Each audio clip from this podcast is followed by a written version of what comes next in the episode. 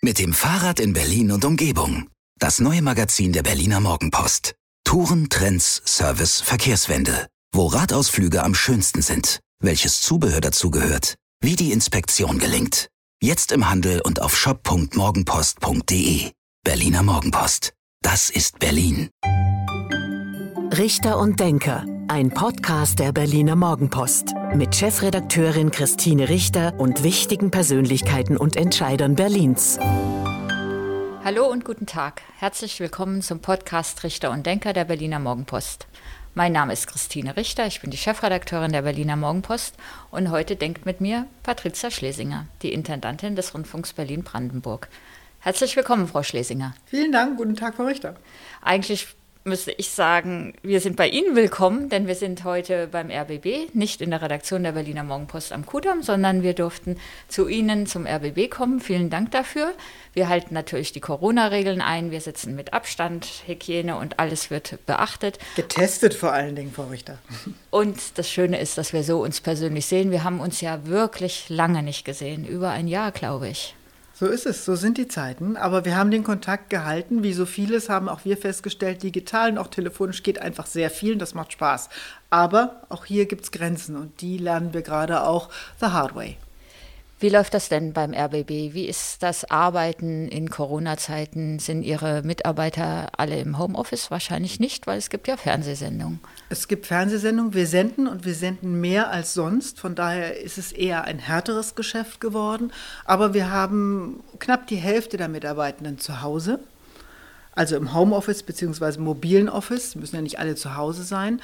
Wir haben gelernt über die Zeit, dass man erstens sehr schnell digitalisieren kann, schneller als man dachte und schneller als es eigentlich uns auch an Hardware zur Verfügung stand. Und wir haben auch gelernt, dass man zum Beispiel Sendungen mit Doppelmoderation im Hörfunk so machen kann, dass der eine Mensch zu Hause sitzt und der andere Mensch im Studio steht. Am Anfang hieß es, das geht nicht. Inzwischen ist es so, dass kein Mensch es mehr merkt, wo die Leute eigentlich sitzen. Und das macht auch Spaß zu sehen. Aber es ist auch so, es fehlt schon das Persönliche und das merken wir schon sehr. Gerade in den Zeiten, wo wir uns befinden, nämlich das sage ich bewusst so, ein epochaler Medienwandel durch die Digitalisierung, durch Corona nochmal wie in einem Brandbeschleuniger befördert, zeigt auch, da gibt es auch Nachteile, da gibt es auch Schwierigkeiten, die würde man schon gern mal am Tisch sitzen, so wie wir uns jetzt hier mit großem Abstand, aber immerhin am Tisch sitzend, die würde man gerne mal besprechen und sagen, wie geht es denn weiter? Das ist schwierig. Aber insgesamt, sage ich, sind wir, glaube ich, bisher gut durch die Krise gekommen. Wir haben 78 Krankheitsfälle gehabt. Die meisten davon arbeiten schon wieder. Wir haben hier eine Teststraße unten bei uns hier in der Studiostraße aufgebaut. Also eigentlich funktioniert es ganz gut und ähm, ich bin auch in gutem Kontakt mit den Mitarbeitenden und höre, es fühlt sich gut an.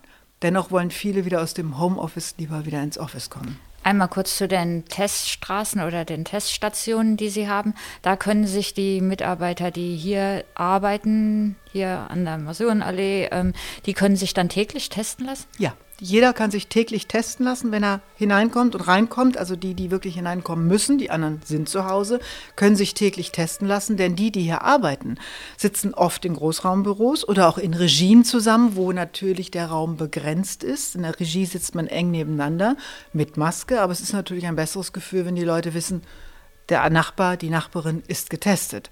Und das funktioniert ganz gut. Die Bescheinigungen gibt es auch. Also das ähm, ist, glaube ich, gut, das ein hat gutes den Vorteil, Regime. Das hat den Vorteil, dass man danach dann vielleicht doch noch mal einkaufen, Einkaufen gehen kann, kann, ja, oder, das- oder zum Friseur und nicht Aber noch das mal ist eine extra. Teststelle. Das ist ja auch in Ordnung. Ja. Ähm, zurück zum, als Sie ins Homeoffice gegangen sind und sagten, es war auf einmal technisch was möglich, was man vorher gar nicht ähm, für möglich gehalten hätte. Haben Sie da auch sehr viel ähm, technisch aufrüsten müssen, also neue Technik kaufen müssen, oder war das eigentlich da und die Leute wollten es noch nicht so nutzen, wie es ging? Ähm, es war vieles noch nicht da. Und zwar so, dass technisch zu Hause, ich glaube, fast jeder hat einen Computer zu Hause, in welcher Form auch immer, aber so, dass man technisch senden kann von zu Hause, dass man schneiden kann von zu Hause, dass man in unser System hier hineinkommt und auch Mails bearbeiten kann, Filme abnehmen kann. All das muss ja möglich gemacht werden. Und wir haben in den ersten Corona-Wochen sehr viel eingekauft an Hardware, auch an Software. Aufwertung betrieben, sodass wir 1200, 1400 Plätze nach Hause geschafft haben, sozusagen, damit die Menschen weiterarbeiten können. Oberste Leitlinie war, erstens, wir senden weiter. Zweitens, wir sind und das ist mindestens genauso wichtig, wir sind für die Gesundheit unserer Mitarbeitenden verantwortlich. Wir wollen, dass sie möglichst gesund bleiben. Das ist bisher gelungen, Gott sei Dank, auch weil sich die Menschen daran gehalten haben, die hier arbeiten, an die zum Teil auch sehr rigorosen Maßnahmen, die wir hier gleich zu Anfang ergriffen haben. Also wir waren vielleicht sogar etwas äh, päpstlicher als der Papst manchmal hier. Ja, bei uns ist es eben ähnlich gewesen. Wir arbeiten ja beide im Journalismus, mhm. dass auch wir innerhalb von ja doch zwei Tagen ins Homeoffice gehen konnten, was keiner für möglich gehalten mhm. hätte. Natürlich dann auch nochmal neue Laptops etc. Ähm, den Kollegen damit ausstatten mussten. Inzwischen ist so ein bisschen die Euphorie verflogen. Also diese Anfangseuphorie, oh, es klappt ja alles so gut und wir können ähm, online arbeiten und natürlich auch eine Printausgabe machen und das alles, ähm, alles in, nicht am Kudamm, sondern eben auch zum Teil oder im Großteil vom Homeoffice aus. Aber diese Euphorie ist nicht mehr da. Geht das Ihnen auch so? Ja, das ist so, das ist so. Die Euphorie ist etwas verflogen, auch weil natürlich die Doppelaufgaben, die Menschen haben im Kleinbetrieb Familie, viel härter ähm, zu Buche schlagen, wenn man auch im Kleinbetrieb Familie zu Hause zugegen ist. Jeder, der Kinder hat, weiß, worüber ich rede. Wenn die Kinder zu Hause sind, der Lebenspartner oder die Partnerin zu Hause ist und man soll auch noch arbeiten. Ich habe jedes Verständnis der Welt dafür, dass das echt schwer ist. Dazu kommt, es fehlt der Austausch an der Kaffeemaschine, am Parkplatz, im Flur, im Fahrstuhl. Mal eben auch ein Thema zusammenquatschen, mal eben fragen, Mensch, was macht ihr da? Wie geht denn das? Oder habt ihr euch schon mal darum gekümmert? Oder können wir mal telefonieren über die Zufallsbegegnungen? Wir sind nun mal soziale Wesen. Wenn man uns das Soziale nimmt, sind wir noch Wesen, aber es fehlt was. Und da ist viel ähm, zu hören inzwischen, dass Menschen doch wieder lieber ins Büro kommen möchten. Vielleicht nicht mehr 100 Prozent. Das heißt, wir werden da auch Regeln und Regelungen finden müssen, diesem Anspruch auch gerecht zu werden. Gleichzeitig zu sagen, wir sind der Arbeitgeber, wir müssen auch auf Effizienz achten. Aber viele Jobs lassen sich auch von zu Hause oder mobil unterwegs machen. Das müssen wir auch zur Kenntnis nehmen und uns dementsprechend auch ausrichten. Hat auch am Ende was, Sie wissen, wir bauen mit Flächenmanagement zu tun. Wie viel Fläche brauchen wir noch für unsere Mitarbeiter? Es gibt ja Medienhäuser, Sie kennen das auch, ein großes in Hamburg, die ziehen zurzeit ähm, ihre Flure leer, um zu entmieten, damit sie einfach Miete sparen. Soweit sind wir noch nicht, aber auch wir stellen Überlegungen an, wie können wir natürlich effizienter mit dem Raum, den wir haben, mit dem Raum, den wir bauen werden, effizienter, klüger damit umgehen. Das ist auch eine pekunäre Frage. Ja. Das ist bei uns ähnlich. Auch bei uns stellt sich die Frage, wie oft die Kolleginnen und Kollegen dann zurückkommen, ob sie zwei, dreimal die Woche am Kudamm arbeiten.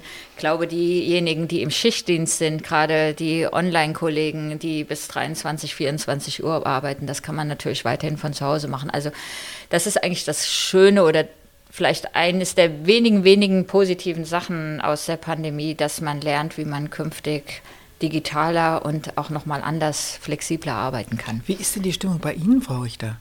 Wollen die Leute zurück? Es interessiert mich jetzt einfach. Wollen die Leute zurück ins Haus oder sagen die auch nur ein bisschen, eine Woche pro Monat oder wie, wie ist das bei Ihnen? Das hat sich ähm, verändert. Am Anfang war, wie gesagt, alle sehr glücklich über Homeoffice mhm. und die, über die Möglichkeiten da und die Produktivität hat auch überhaupt nicht gelitten. Mhm. Inzwischen ist es so, dass einige Kollegen am liebsten wieder ganz zurückkommen würden, oh, weil ja. ihnen der Kontakt zu den anderen fehlt, dieses Kreative, dieses Miteinander austauschen über Themen. Ähm, und es gibt einen Teil, die gerne so zwei, drei mhm. Tage. Wir arbeiten ja sieben Tage die Woche.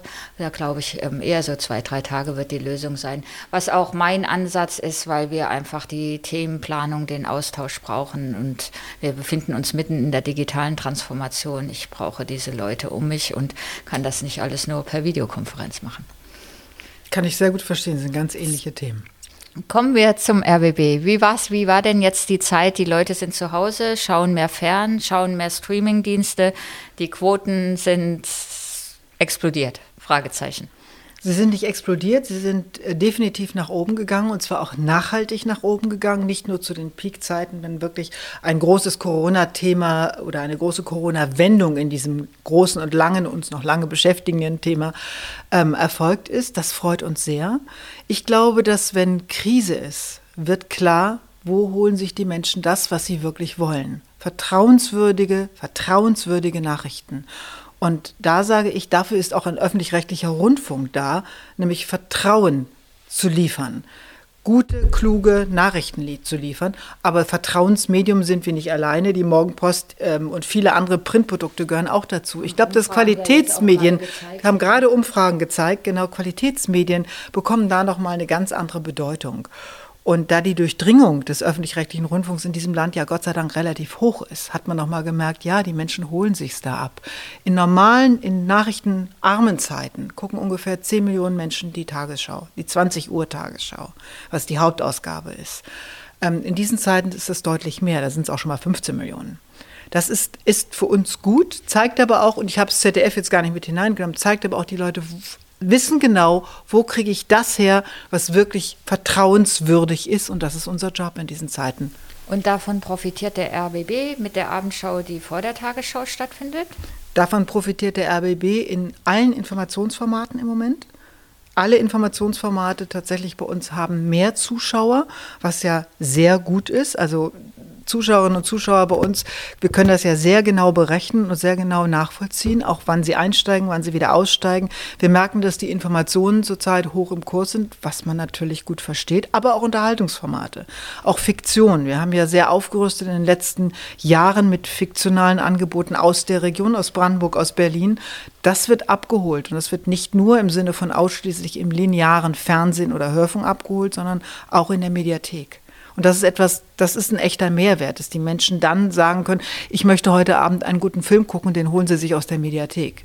Das ist natürlich was Besonderes und was Schönes. Geht aber auch, wenn man den Brennpunkt verpasst hat oder die Abendschau an dem Tag verpasst hat oder Brandenburg aktuell verpasst hat, dass man sagt, ich hole es mir aus der Mediathek. Das ist doch mal deutlich angestiegen. Sie befinden sich ja auch in einem Umbruch beim RBB, was Programmgestaltung angeht. Ähm, erzählen Sie doch mal, wie weit Sie da sind. Das ähm, Magazin ZIP ist eingestellt. Wie geht es da weiter? Nein, es ist noch nicht eingestellt. Wird eingestellt. Wird eingestellt, aber auch erst im nächsten Jahr. Wir haben das ganz früh angekündigt. Aber wir haben in den letzten Jahren einiges umgestellt im Programm, um mehr Relevanz, mehr Menschen zu erreichen, mehr Reichweite zu erzielen, Menschen das zu bieten, was sie von uns haben wollen. Und das zeigt sich, hat bisher sehr gut funktioniert. Nicht immer überall alles, aber grosso modo gesprochen ja. Wir haben jetzt, um das bei ZIP auch nochmal aufzuhängen, haben gemerkt, dass der Vorabend ähm, nicht mehr genügend Reichweite hat. Das heißt, die Menschen gucken es einfach nicht mehr in dem Maße, wie es eigentlich sein könnte.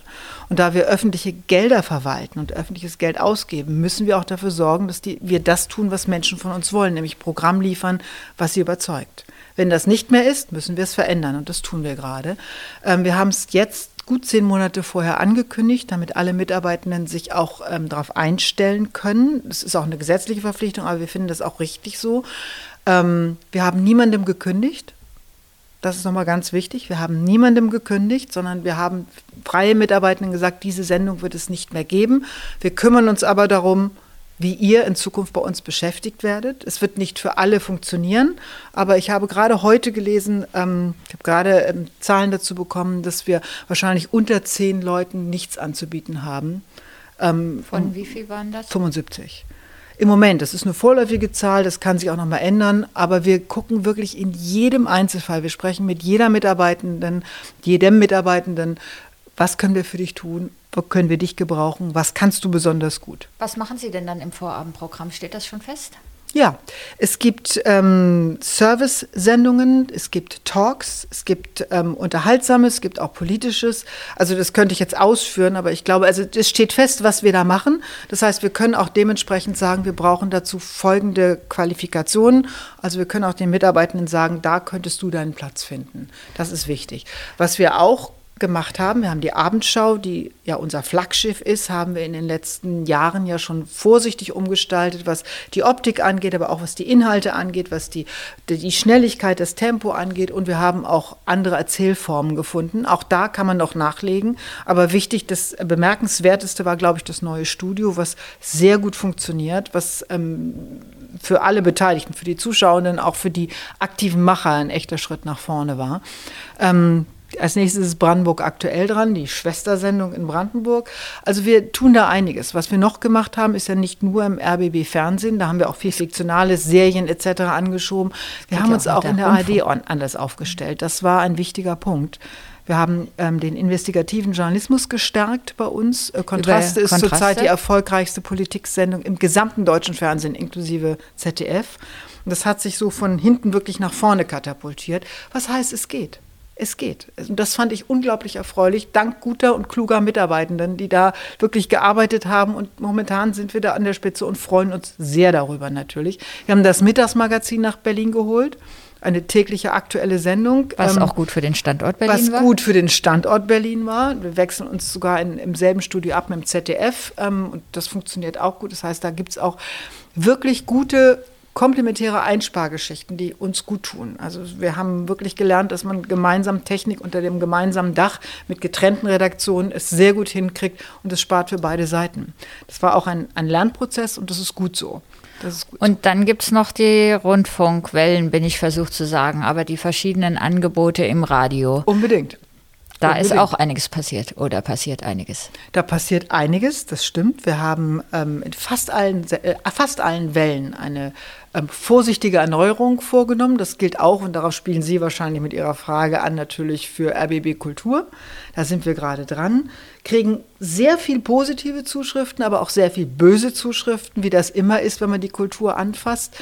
Am Anfang hieß es immer, ihr nehmt uns das Wort. Es wird keine klugen Sendungen, keine Gesprächssendungen, keine klugen ähm, Hintergrundsendungen mehr geben. Der verändert die Dem- Musikrichtung. Dem ist nicht so. Wir haben mehr Wort als vorher. Wir verändern die Musikrichtung etwas, weil wir sagen, wir wollen einen etwas breiteren Kulturbegriff. Und den könnte man auch ausführen, einen etwas breiteren Kulturbegriff anwenden, um mehr Menschen davon zu überzeugen, dass Kultur etwas ist, was uns alle angeht und was uns alle begeistert und was uns alle auch beschäftigen und fordern kann. Die Streamingdienste haben sehr stark ähm, zugenommen. Ist das eine Gefahr für den öffentlich-rechtlichen Rundfunk? Also ich meine jetzt die privaten wie Netflix und andere, Disney Plus etc., Amazon Prime. Gefährdet das den öffentlich-rechtlichen Rundfunk? Ich glaube nein, es ist eine Ergänzung. Es ist eine Ergänzung, denn bei den Streamingdiensten gibt es ja keinerlei Nachrichten. Das ist der Kern unseres Seins, News. Keine Hintergrundinformationen. Die Streamingdienste bieten, und das wirklich auf hervorragendem Niveau, muss man auch sagen, bieten Fiktionales an. Sie bieten auch Dokumentationen an. An der Stelle ja, an der Stelle muss man sagen, da kann es auch eine Konkurrenz geben. Auf der anderen Seite sage ich, da gibt es auch doch noch große Unterschiede. Also ich glaube eher nein, sondern das wird sich zurecht, zurechtschuckeln im Sinne von, ähm, es wird beides geben und geben müssen. Verlieren Sie die jungen Menschen an die Streamingdienste? Andersrum. YouTube? An An- YouTube, na, YouTube haben wir auch selber auch äh, YouTube-Kanäle, die auch ganz gut funktionieren. Nicht alle, aber einiges funktioniert gut. Ähm, auch bei uns ist es so, dass die Mediathek gut genutzt wird und natürlich durch Corona bedingt, wir sprachen drüber, es wird einfach mehr geguckt, aber es sind auch sehr viel mehr junge Leute auch bei uns in der Mediathek unterwegs, was ja sehr erfreulich ist. Das untersuchen Sie auch, Ja, Fragezeichen. natürlich, das wird untersucht, das kann man auch untersuchen, das ist auch gut so. Das ist auch gut so. Also ich glaube, es ist eher ein sich ergänzendes Angebot, aber natürlich ist es ähm, auch so wie bei Geschwistern. Ähm, es gibt auch Konkurrenz, selbstverständlich. Ja, weil ja über die Zukunft des Fernsehens schon viel nachgedacht wird, ob es eben für die das Zeitungen haben, kann man sagen, ein ähnliches Problem, ähm, dass junge Menschen eher nicht mehr eine Zeitung abonnieren, wenn dann das Digitalangebot und unsere Leser äh, bei Print ja dann doch schon ein bisschen älter werden und dass das auch das Fernsehen betrifft. Also wer, wer bleibt dran nach der Tagesschau und guckt um, oder wer guckt überhaupt um Punkt 20 Uhr die Tagesschau und danach noch den Krimi, von denen es gerade sehr viele gibt. In einem anderen großen Schwestersender, bei uns gibt es nicht so viele. Aber klar, Sie haben einen ganz wichtigen Punkt angesprochen, nämlich junge Leute, die, und die müssen gar nicht so jung sein, auch ich gucke weitgehend zeitunabhängig fern, manchmal noch linear, dass ich gucke, was kommt gerade jetzt, wenn ich zufällig nach oder Hause komme und gu in einer zufällig gucke. politischen Phase ist man Da ja dann guckt man doch mehr dann schon linear. an den das Brennpunkt stimmt. gebunden. Das und ist schon an so. Die Und auch an die Talkshows und die und Pressekonferenzen, genau. natürlich. Aber auch wir gucken ja zunehmend zeitunabhängig und in den mobilen Devices, also ähm, am Mobilfon oder am iPad. Das heißt, Sie haben dasselbe Problem wie wir. Wir müssen uns im Digitalen klug und gut aufstellen, sodass tatsächlich der Durchdringungsgrad, den wir im Linearen noch haben, auch im Digitalen schon angelegt ist. Das alte Bild, was ich immer wieder benutze, ist, das ist nicht mein Bild, das hat mal Tony Hall, der Ex-Chef der BBC, benutzt. Wir reiten beide Pferde im Moment, das Digitale und das Lineare. Beides kostet, weil beide fressen. Wir wissen nicht, wann wir das eine Pferd entlassen und sagen, wir nehmen jetzt nur noch das junge Pferd. Das heißt, wir werden für die nächsten zehn Jahre mutmaßlich, denke ich, mindestens ähm, beide Pferde reiten. Das Lineare hat seine große Berechtigung. Das gilt übrigens auch für UKW-Wellen, die ihre Berechtigung haben. Aber irgendwann wird das alles anders sein. Und das irgendwann geht vielleicht sogar schneller, als wir denken. Und ich glaube, es ist richtig, sich darauf einzustellen und sich möglichst gut aufzustellen, was Personal angeht, was Menschen, die bei uns arbeiten, angeht, aber auch was tatsächlich die ähm, Hardware und Software angeht, das Knowledge angeht, dass wir uns gut aufstellen, um dafür gewappnet zu sein auch ohne Corona und ohne eine Pandemie, die, wie, wie ich sagte, schon wie ein Brandbeschleuniger wirkt für die Digitalisierung gerade. Die öffentlich-rechtlichen Sender in Deutschland ähm, stehen schon unter einem großen Kostendruck. Die mhm. Zeiten sind nicht mehr so, wie sie früher mal waren, trotz ähm, Rundfunkgebühr. Ähm, das betrifft auch den RBB. Worauf, ähm, was müssen Sie umsetzen? Worauf müssen die Mitarbeiter oder die Zuschauer, Zuhörer sich noch einstellen? Es betrifft auch den RBB und es betrifft ihn auch hart. Nun ist der RBB. Schon eine Millionensumme, die Sie einsparen müssen? Genau, wir sparen jedes Jahr 30 Millionen ein, was für einen Sender mit dem Budget wirklich viel Geld ist. Dadurch, dass die Beitragserhöhung jetzt nicht kommt, müssen wir ungefähr 15 Millionen pro Anno dazu einsparen, also macht 45 im Jahr was ein hartes Brot ist. Wir haben das gelöst, dass wir momentan möglichst wenig im Programm sparen. Ganz können wir es nicht umgehen, aber möglichst wenig im Programm sparen, weil das der Kern unseres Auftrags ist. Wir haben eine Verwaltung, die kostet uns zwischen 4 und 6 Prozent. Also da ist auch nicht viel Geld noch zu holen. 4 bis 6 Prozent des Gesamtbudgets, das uns zur Verfügung steht. Das heißt, wir haben zurzeit, wir haben es gelöst, wir haben zurzeit die Investitionen verschoben, die uns wichtig waren und die auch natürlich nur einen Stau auslösen und wir haben äh, Kredite aufgenommen. Wir müssen es in, was? in Gebäude, in Erneuerung der Technik etc. pp. Es muss ja irgendwo herkommen. Es muss ja irgendwo herkommen. Wir haben es für die nächsten zwei Jahre gelöst, sage ich auch. Also für die nächsten zwei Jahre kommen wir durch. Aber es geht auch zu Lasten der Mitarbeitenden, muss man sagen. Es ächzt und stöhnt an allen Ecken und Enden. Und es fehlt uns auch ein bisschen der Spielraum, viel und weiter in die Digitalisierung zu investieren, was wir gerne tun würden. Weil sie weniger neue Stellen oder weniger Mitarbeiter neu einstellen können oder weil die Arbeitsbelastung für die, die da sind, sehr viel höher Letzteres. Wird? Die Arbeitsbelastungen sind höher. Sie haben nicht die besten neuen technischen Geräte, die wir gerne hätten. Ähm, natürlich ist das so. Wir können fast kaum noch Leute neu einstellen. Wir haben einen Stellenkegel, der wird abgebaut jedes Jahr. Es wird jedes Jahr weniger. Es war als ich eine Antrittsrede hier gehalten habe, habe ich gesagt, wir müssen uns darauf einstellen, in den nächsten Jahren, wenn nicht Jahrzehnten, werden wir mit weniger Geld und weniger Menschen Programm machen müssen. Das, da hilft uns die Digitalisierung. Natürlich braucht man dafür weniger Menschen, aber wir brauchen auch Menschen mit bestimmten Qualifikationen. Ist also sehr schwierig. Und mehr Stellen gibt es nicht, sondern weniger. Das heißt, es ist nicht so, dass wenn ein Mensch bei uns in Rente geht, dass wir sagen, prima, da haben wir eine Stelle frei, da holen wir uns jetzt einen jungen, wilden Digitalen. Nein, das funktioniert so nicht einiges geht, anderes geht nicht. Im Moment geht es ganz gut noch, aber ähm, wir ächzen und stöhnen. Aber ich will nicht jammern, ich sehe die, das Privileg, was wir haben. Wir bekommen öffentliches Geld, um das zu tun, was wir tun. Im Kern viel Nachrichten, viel Analyse, auch gute Unterhaltung, ho hochwertige Fiktion. Das ist alles das, was uns ausmacht, das müssen wir weiter liefern. Und so müssen wir arbeiten. So muss ich auch so ein Unternehmen führen, dass ich sage, das ist der Kern dessen und wie können wir das am besten herstellen ohne unsere Mitarbeitenden zu vergrellen und vergrätzen, denn die müssen wir möglichst mitnehmen. Und das in der tollen Stadt Berlin. Sie haben aber noch was vor mit einem Medienhaus. Verraten Sie unseren Zuhörerinnen und Zuhörern, was da geplant ist. Wir sitzen hier in der Masurenallee und haben ein Radiohaus, das Haus des Rundfunks. Das, das ist ein wunderschönes Gebäude. Ich liebe es. Ich stehe da manchmal heimlich in der großen Halle und finde es einfach nur großartig, zum Nachdenken gut geeignet. Ein wunderschönes Haus. Da dürfen wir fast nichts verändern. Wir sitzen hier, Sie und ich, gerade im Hochhaus, im Fernsehzentrum. Auch hier dürfen wir fast nichts verändern. Ein bisschen geht, aber fast nichts. Warum nicht? Denkmalschutz. Das Neue auch? Mhm. Interessant. Also, ähm, ja, wir können hier ähm, Großraumbüros einrichten, aber nur bis zu einem bestimmten Grad mit ganz vielen Auflagen. Das will ich Sie jetzt gar nicht mit langweilen. Ähm, das ist das Fernsehzentrum. Wir haben also das Hörfunkgebäude, Haus das des Rundfunks. Wir haben dieses, das Fernsehzentrum. Fassade, das Jetzt ist es so, dass nicht mehr Menschen in einem Raum sitzen, jeder für sich, sondern und Fernsehen und Hörfunk machen, sondern gemeinsam in einem großen Newsroom sitzen werden, um nicht mehr per Ausspielweg Programm zu machen, also die Fernsehleute fürs Fernsehen, die Hörfunkleute für den Hörfunk, sondern es wird anders gehen. Es wird so sein, dass wir Inhalte haben, es passiert etwas. Die CDU sucht einen Kanzlerkandidaten. Wo wird das überall ausgespielt? Im Hörfunk, im Fernsehen, online. Und das wird gemeinsam entschieden. Es gibt also dann nicht mehr den klassischen Fernsehredakteur oder die klassische Hörfunkkorrespondentin, sondern die machen tatsächlich mehreres und die Entscheidung darüber, wo was passiert, passiert in einem gemeinsamen großen Raum. Den können wir hier nicht herstellen. Den gibt es hier nicht.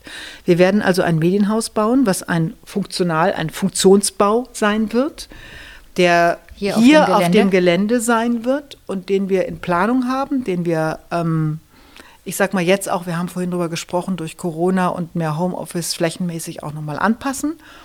Aber wir werden ihn bauen, um tatsächlich modernes Arbeiten mit weniger Menschen möglich zu machen. Wann soll es da losgehen? Im besten Fall ist der Spatenstich ähm, am 01.01.2023. Im Moment sieht es so aus, wir sind in Time. Also diese Investition wird nicht verschoben und die ist ein bisschen verschoben worden, aber nur ein bisschen und wir werden dafür Kredite aufnehmen. Wir hatten dafür Geld zurückgelegt, also hatten wirklich gespart dafür, was uns auch erlaubt ist durch die KEF, also die Kommission zur Ermittlung unseres Finanzbedarfs. Aber das mussten wir leider jetzt auflösen, weil wir diese Ersparnisse, weil wir eben zurzeit so hohe Einsparvolumina haben, die anders nicht zu realisieren sind. Und ab wann werden dann die ersten Mitarbeiter in diesen Räumen arbeiten können? Also wann soll er fertiggestellt sein? Möglichst Ende 2024. Und Wir wissen aber, dass noch viel Wasser die Spree hinuntergeht bis dahin. Ist noch, ein, ist noch ein Weilchen hin, aber müssen Sie nicht eigentlich jetzt schon so anfangen zu arbeiten? Also dieser, dass man nicht mehr denkt, du machst das Fernsehen, du machst das Radio, noch ein Dritter macht vielleicht einen Podcast oder. Es ist so schön, dass Sie aus unserem Gewerbe sind. Das ist genau so. das tun wir auch. Das tun wir auch. Ähm, wir haben hier in diesem Hochhaus, in dem wir sitzen, in der sechsten und siebten Etage, wenn Sie runterfahren und da mal kurz drücken, können Sie auf eine Baustelle gucken. Wir haben da Räumlichkeiten freigezogen. Und die werden gerade ähm, grob umgebaut, also es ist sehr betonig und das bleibt das auch sehr das betonig. Trainingszentrum. Das ist das Trainingszentrum, genau mhm. so. Da werden ähm, Ende diesen Jahres, Anfang nächsten Jahres wird dann angefangen zu arbeiten, Ende diesen Jahres die, ähm, die Möbel umziehen, die Packer kommen und dort einziehen und da wird es sozusagen trainiert. Dass wir also anfangen so zu arbeiten, wirklich crossmedial. Der RBB war einer der ersten Sender, die das angefangen haben. Inzwischen haben uns die einen oder anderen Sendeanstalten überholt weil sie schneller waren im Bau. Wir machen das jetzt. Ist auch eine Frage, wann stehen die Mittel zur Verfügung, wie sehr setzt man das durch. Jetzt wird es so sein, dass wir Anfang nächsten Jahres tatsächlich in, einem, in einer Etage zusammensitzen, wo es möglich ist, tatsächlich das schon mal im kleineren Maßstab zu üben. Eine Branche im Umbruch, die Medienbranche, aber radikal. Vielen Dank, ähm, Frau Schlesinger. Das war jetzt schon fast der Podcast, aber nur fast, weil wir machen immer zum Ende dieses Podcasts Richter und Denker noch ein kleines beliebtes Spiel, nämlich zehn Sätze zu vervollständigen. Aha. Ich gebe die vor und Sie vervollständigen. Ich sage, was, was dazu einfällt. Unbedingt spontan. Mhm. Auf los geht's los. An den Berlinern mag ich besonders die Direktheit, die Offenheit anderen Menschen, anderen Lebensformen gegenüber. Wenig Vorurteile, sondern, sondern einfach erstmal hingucken, wer ist das? Mein Lieblingsort in der Stadt ist? Ganz langweilig, weil ich so viele Kindheitserinnerungen an die geteilte Stadt habe. Das Brandenburger Tor. Ich kann nicht vorbeifahren oder gehen, ohne stehen zu bleiben, zu sagen, auf der anderen Straßenseite haben mal deine Großeltern gelebt oder ähm, waren spazieren und wir konnten nicht zueinander oder nicht, wann wir wollten. Der RBB bedeutet mir unendlich viel. Der öffentlich-rechtliche Rundfunk in Berlin, in Deutschland ist ein Teil des Rückgrats dieser Demokratie. Mögen wir ihn behalten. Frauen in Führungspositionen haben es schwerer. Trotzdem macht Spaß. Mit meinen Freunden treffe ich mich in Berlin am liebsten. Gerne zu Hause oder bei meinem Lieblingsitaliener. Denn der ist? In Schöneberg, da wohne ich. Von der Politik wünsche ich mir größere Transparenz, stärkere Umsetzungsfähigkeit, mehr Mut, Dinge zu verändern, die genau das verhindern. Meinen Urlaub verbringe ich besonders gerne. Frankreich. Die Corona-Pandemie lehrt uns. Demut der Gesundheit gegenüber, aber auch der Gesellschaft gegenüber, die sich solidarischer zeigt, als wir es vielleicht vermutet hatten. Und für den RBB wünsche ich mir im Jahr 2021 ein gutes Miteinander und das beste Programm, sodass jeder sagt, das kann nur vom RBB sein. Vielen Dank, Frau Schlesinger. Das war der Podcast Richter und Denker der Berliner Morgenpost. Mein Name ist Christine Richter. Ich bin die Chefredakteurin der Morgenpost. Und heute hat mit mir gedacht Patricia Schlesinger, die Intendantin des RBBs. Vielen Dank fürs Mitmachen. Sehr gern. Das war Richter und Denker. Vielen Dank fürs Zuhören. Schalten Sie nächste Woche wieder ein zu einer neuen Folge mit Berliner Morgenpost Chefredakteurin Christine Richter.